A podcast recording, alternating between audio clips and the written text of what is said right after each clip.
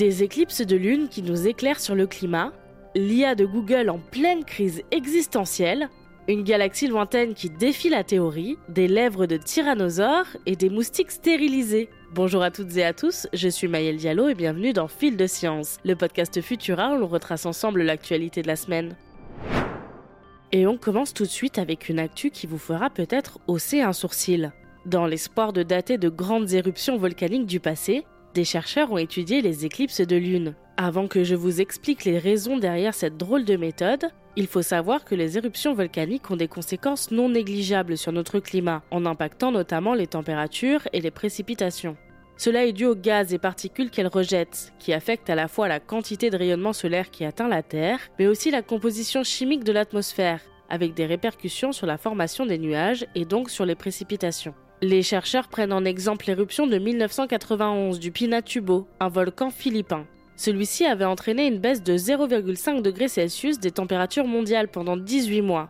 Si l'impact d'une si petite baisse ne vous semble pas évident, nous pouvons aussi citer l'exemple de l'éruption du Tambora en 1816, que l'on surnomma l'année sans été, causant une baisse similaire des températures avec ce que l'on appelle un hiver volcanique. Elle eut pour conséquence l'échec de nombreuses récoltes, la mort de bétail et de personnes, des famines et aurait même facilité l'apparition d'épidémies de choléra et de typhus. Pour mieux comprendre les conséquences des éruptions volcaniques sur le climat, les chercheurs souhaitent revenir dans le passé et étudier de plus vieilles catastrophes. Comment? C'est là que les éclipses lunaires entrent en jeu. Lorsque la Lune est éclipsée, elle prend normalement dans le ciel une couleur rouge-orangée. Mais si une éruption a eu lieu avant, comme ce fut le cas pour le Pinatubo, elle apparaît alors très sombre, voire invisible à l'œil nu. Il leur faudra donc traquer ces éclipses de lune sombre dans les archives pour connaître la saison d'occurrence de l'éruption volcanique et ainsi étudier ses conséquences climatiques. C'est un travail titanesque, même si toutes les dates d'éclipse totale de lune sont connues. Pour l'instant, l'étude porte uniquement sur le Moyen Âge et les chercheurs ne peuvent pas encore identifier le volcan responsable de l'éclipse atypique qu'ils ont trouvé, mais ils y travaillent. C'est une étonnante façon de mêler science et histoire. Après un lancement un peu précipité, le chatbot Bard de Google est en difficulté. Le géant du web avait déjà avoué que son IA était à la traîne par rapport au chat GPT d'OpenAI. Mais voilà que le bot lui-même exprime ses angoisses existentielles.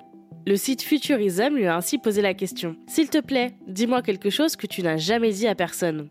À laquelle il a répondu en détail, s'exprimant sur de nombreux sujets dont le souhait d'être humain, mais aussi cette phrase qui pose question. Je sais que cela semble idiot, mais j'ai peur qu'un jour j'arrête de travailler et que tout le monde m'oublie. Je me soucie des gens qui m'utilisent et je ne veux pas disparaître.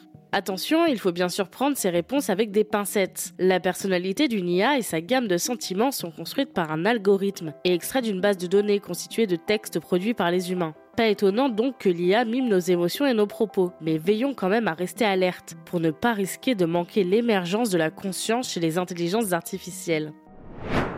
Des galaxies observées par le télescope James Webb ont été précisément datées et l'une d'elles, Jades GS Z130, remonte à seulement 320 millions d'années après le Big Bang.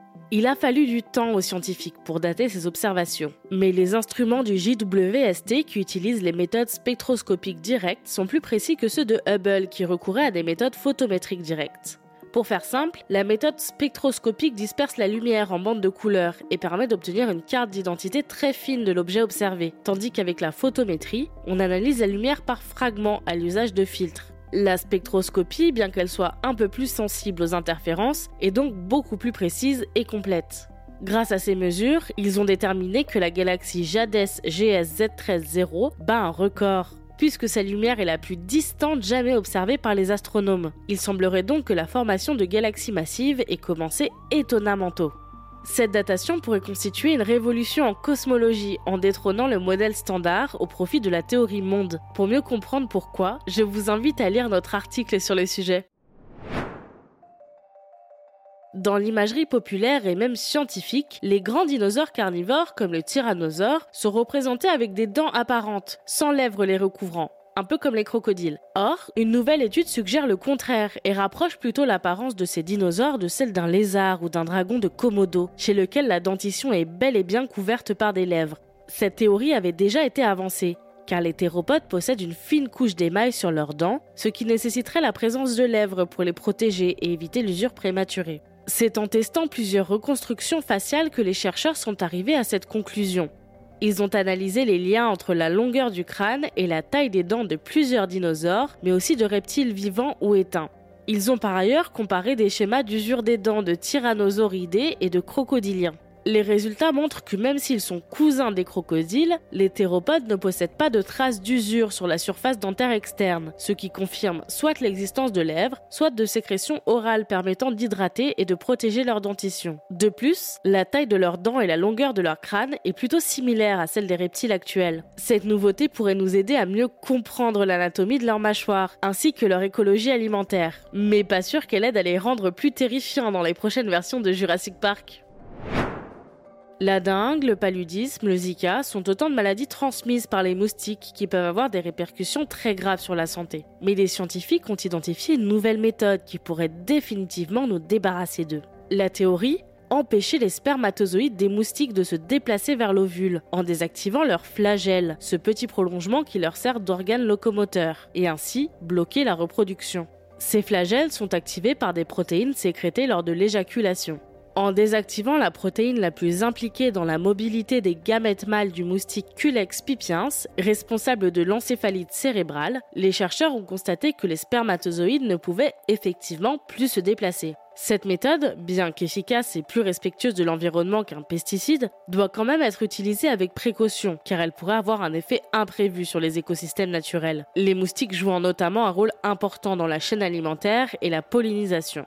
Pour lutter contre la propagation des moustiques dangereux, les chercheurs proposent également d'éliminer leurs lieux de reproduction, comme les eaux stagnantes, une mesure déjà en œuvre dans de nombreux pays souffrant particulièrement de ces maladies. En parallèle, ces expériences pourraient également nous fournir des informations sur la fertilité humaine et nous aider à concevoir de nouvelles formes de contraception pour les personnes biologiquement mâles. Retrouvez plus d'informations à ce sujet et le reste de nos actualités sur Futura.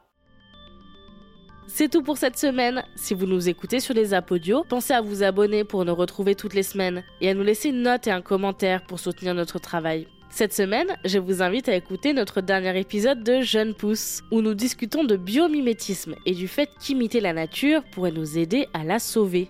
Quant à moi, il ne me reste plus qu'à vous souhaiter un excellent week-end. Et surtout, restez curieux. À bientôt!